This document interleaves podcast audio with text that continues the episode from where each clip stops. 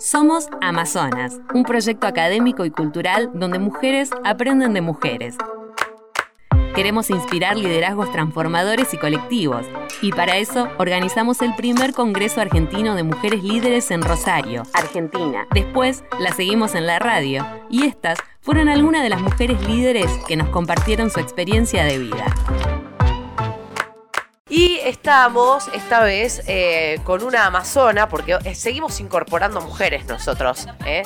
Es donde la experiencia y la fuerza se unen de alguna manera, porque nosotras queremos repensar los liderazgos con mujeres que provienen de diferentes ámbitos. ¿Y cómo son estos liderazgos? ¿Cómo, cómo se trabajan? ¿Cómo fueron, cómo fueron ellas liderando y cómo son, según su visión, las nuevas generaciones? En este caso, vamos a recibir a nuestra amazona de viernes que se llama Cristina Kelleroff, es farmacéutica y directora técnica de droguerías Kelleroff. ¡Bienvenida! ¡Fuerte Hola Cristina, buen día. ¿Cómo estás? Ay, los aplausos, los aplausos. Muy bien, sí, hay muchos aplausos, muchos aplausos. Bueno, gracias por haber venido. De nada. Bueno, vamos a... acá. Bueno, gracias. Estamos, eh, bueno, Amazonas, este proyecto que es un proyecto básicamente académico, donde nosotras entrevistamos eh, semanalmente a un montón de mujeres que provienen del ámbito, ámbito gubernamental, universitario, empresarial, este, mm, bueno, de organizaciones sociales. Y en este caso nos toca eh, entrevistarte a vos, que sos farmacéutica y que mucho no se conoce de cómo es el laburo en una droguería, ¿no? Cómo, cómo trabaja un laboratorio, una, bueno, en este caso una droguería Eh, y eh, en función de esto, repensar estos nuevos liderazgos. Cómo fueron los liderazgos de ustedes, digamos, que son una generación más que nosotras, eh, y cómo, cómo es la visión que tienen ustedes en relación a, a, nosotras, ¿no? A las nuevas generaciones de mujeres que pueden llegar a liderar espacios. Eh, antes que, esto es como introducción, digamos, antes que esto, me gustaría que, vos nos cuentes em, cómo fue que se construyó esta, esta droguería y cómo, cómo trabajás hoy vos, digamos. Bueno, la droguería empezó el 10 de octubre de 1910, o sea, tiene algunos años. Sí. Empezó mi bisabuelo eh, con algo muy pequeño, eh, vendiendo eh, insecticidas, accesorios de perfumería eh, y accesorios de farmacia. Después, en la época después de la guerra, que mi abuelo también se vino de Alemania para acá, eh, empezó a agrandar un poco eso, incorporaron más productos y ahí se incorporó la famosa aspirina. Eso después fue creciendo y mi papá fue el primer farmacéutico, digamos, dentro de la empresa. Y con él eh, empezó otra generación que éramos mis hermanos y mis primos. Bien. Eh, bueno, yo también estudié farmacia y soy la directora técnica, sí, de la droguería.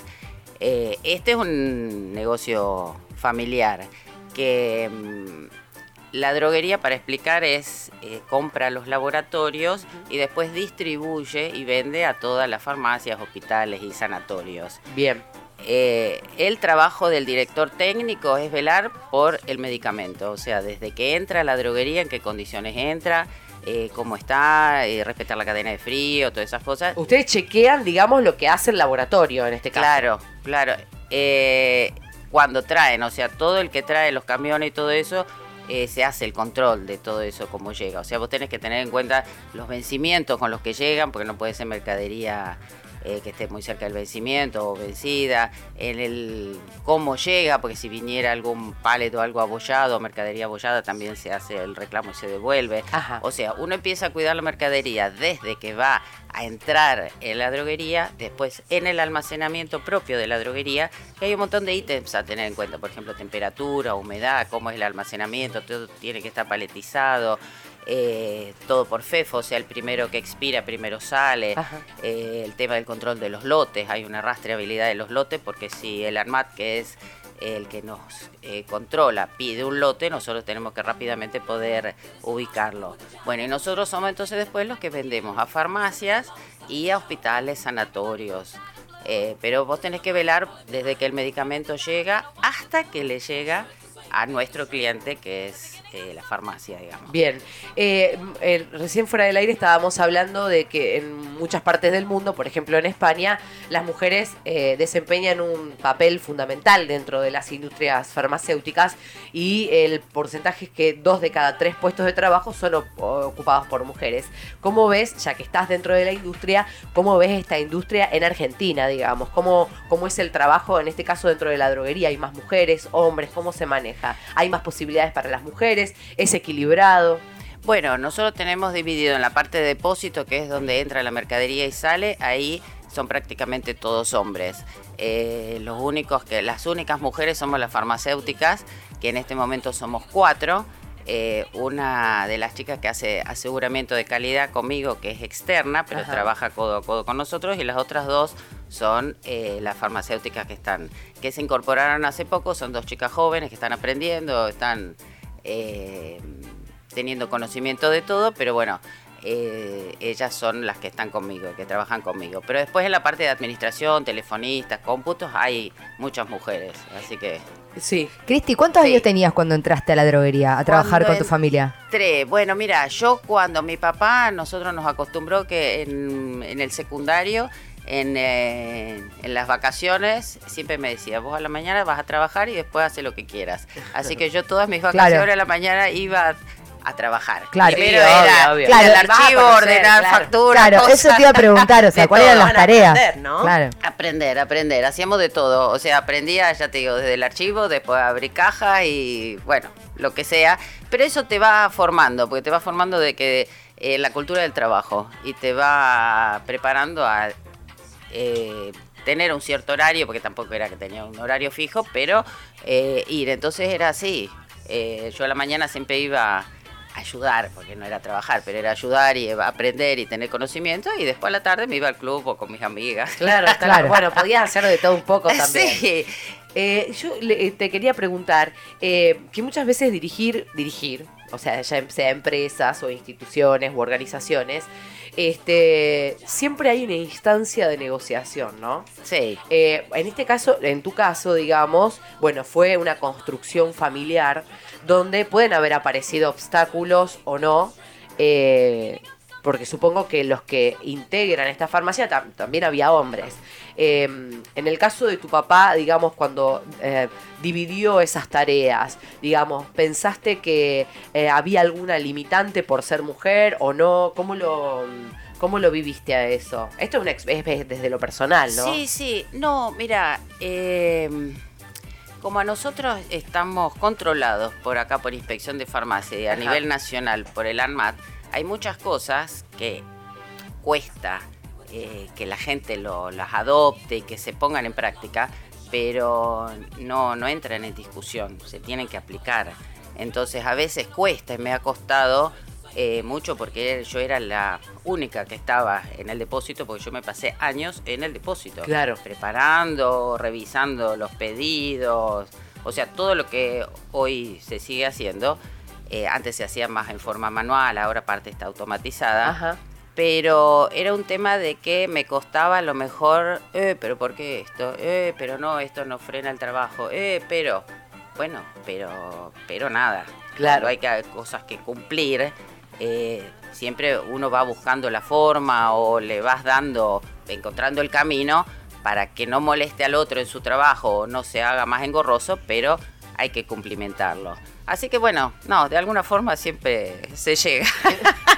Claro, porque se haga. Eh, vos sabés que muchas veces hay mujeres que, que han transitado por, por el programa, digamos, han venido y han hablado de liderazgo y bueno, sí, muchas veces, digamos, entraron en competencia con, con no, tuvieron que, o sea, los mismos jefes ponían en competencia a esas mujeres con esos hombres que quizás eh, eh, en, la cotidianidad no compiten, pero cuando están a la hora de tener que liderar espacios, sí, ¿no? Bueno, sí, sí, hay, ya te digo, eh, yo porque por el tiempo que hace que estoy y por la figura que tengo ahí me es más fácil, pero cuesta, cuesta porque ya te digo, es un tema de, a lo mejor en el depósito es un tema de horarios y la salida rápida de, de los pedidos y yo por el otro lado tengo que constatar de que esos pedidos cuando salgan, salgan en las óptimas condiciones y le lleguen a nuestros clientes en las óptimas condiciones. Claro, tal Porque cual. tenés la insatisfacción del cliente, que es lo que nosotros no queremos.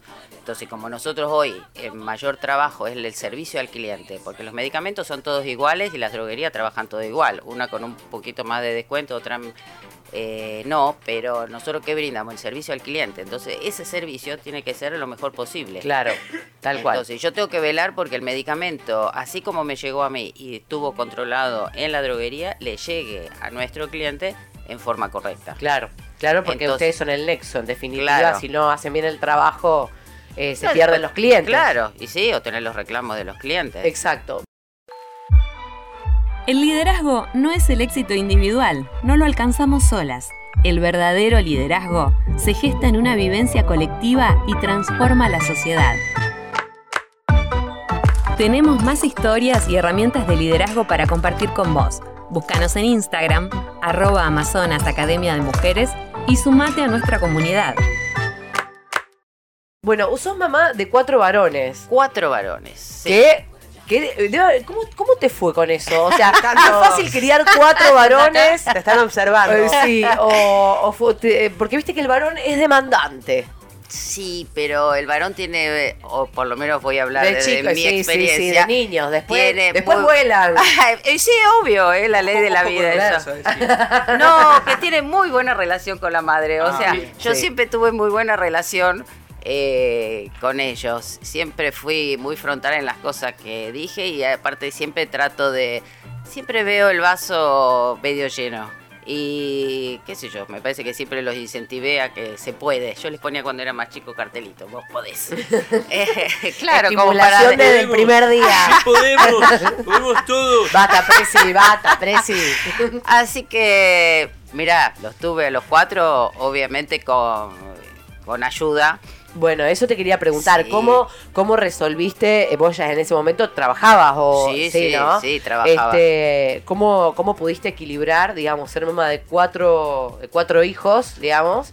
Este, y, y equilibrar con el trabajo. ¿Necesitaste ayuda? Eh, ¿Sacaste horas de trabajo? ¿Cómo, ¿Cómo pudiste equilibrar eso? No, eh, en eso ya te digo, mi papá era, es alemán, sigue vivió todavía muy estructurado y muy exigente. Claro. Así que yo me juntaba todas mis licencias para después de, de los partos, entonces ahí faltaban los tres meses. Pero después de eso ya te decía, ¿y cuándo volvés? Claro. O sea que había que acomodarse. Y siempre trabajé, pero desde que Gaspar era chiquito, tenía un mes y medio, eh, llegó Estela, que hoy sigue trabajando con mis hijos. ¡Vamos, acá, Estela! Hace unas esas milanesas, mujeres Estela. y bueno, Hace milanesa ella, ella fue mi ángel de la guarda y los cuidó, los malcrió y todavía hoy sigue con ellos y es de la familia. Así que si no hubiera sido porque la tenía ella, me hubiera sido muy difícil.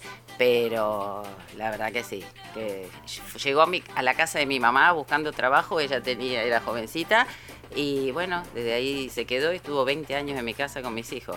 Claro. Así que no, O no, sea sin que ella de- no hubiera podido. De alguna manera, digamos, es compartido, ¿no? Hay que compartirlo. Sí, sí. Porque es difícil. Porque muchas veces uno se replantea también, bueno, aparece la crisis, ¿no? De, che, ¿qué hago con mi trabajo, con mi profesión? Y empiezo a tener hijos y hay una energía que hay que desciende en relación al laburo. Sí, vos viste que hoy es diferente. Yo creo que las parejas hoy no van a tener cuatro hijos como. Eh, sí, es más dif- nosotros, la va a pens- ser lo menos. repensás, sí, Claro, pero yo siempre consideré o me parece que la mujer tiene que seguir trabajando por un tema de, de que vos sentirte bien, aparte de tener tu plato, tu independencia, pero es por algo personal, de, de hacerlo tuyo, de, de poder también tener tu profesión y seguir trabajando en esa profesión. Y me parece que es el mejor ejemplo que uno le puede dar a los hijos, esa cultura del trabajo, el estar, el esforzarte, porque todos los momentos no son fáciles. Claro. O aparte yo los que yo estaban enfermos, tenían algo, tenían que ir al médico porque qué sé yo, se cortó, se facturó, Sí, sí, ahí sí. pasó de todo, pero Claro, con obviamente, variedad. obviamente Gustavo, mi esposo, siempre también estuvo y ayudó y bueno, siempre también es compartido. Claro, obvio, no obvio. es que era yo sola, pero bueno, se puede, qué sé yo, se puede. Se hace. sí. Eh, bueno, y eh, para, para terminar un poco la nota, a mí me gustaría charlar sobre liderazgo, digamos. Eh, ¿cómo, cómo ves las nuevas generaciones y qué concepto tenés vos del liderazgo, cómo se manejan los equipos. Porque muchas veces aparecen estos líderes eh, más verticalistas. No vamos a hablar de autoritario, porque ya, eh, digamos, el término autoritario quedó obsoleto. Que existen, están, digamos, ¿no? Pero este, te gusta tener mucho el control, sos una, mujer que delega. ¿Cómo, ¿Cómo trabajas vos en eso? Mira, eh, ayer justo nos reunimos porque ahora vamos a abordar un, tema que queremos mejorar ahí en la droguería. Y hay un chico joven que se incorporó y él está en ventas y nos vino con alguna temática. A mí me gusta trabajar en equipo.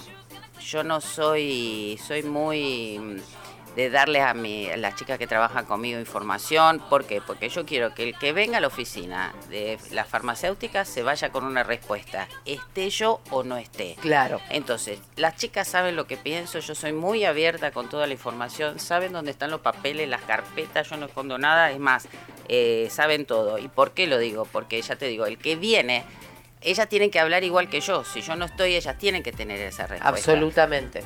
¿Eh? Entonces, la persona que viene en busca de algo, viene a preguntar algo, se tiene que ir con la respuesta. Ya te digo, estando o no estando yo. Me gusta mucho el haber incorporado gente joven. Me gusta estar con la gente joven. Tiene otra dinámica. Obviamente eh, maneja la tecnología mucho mejor que yo. Cuando empiezo, venga alguna, socorro. algo me pasa con la compu y me tiene que venir a ayudar. Claro, claro. Pero aparte tienen otra visión y me gusta eso. Lo que veo también es que cuando vos hace tanto tiempo que estás con, con algo, las chicas por ahí me dicen, ¿cómo te diste cuenta de esto? Ay, le digo, ya va. Es el ojo clínico tuyo. ya te va a dar cuenta después. Los años te dan esa experiencia de que te vienen o te preguntan algo y ya sabes. Pero no, es lindo trabajar con la gente joven. Y eh, más allá del espíritu, digamos, de la gente joven que quizás, bueno, tiene ganas de aprender, etcétera, ¿cómo ves a la gente joven, digamos? ¿Las ves más inseguras?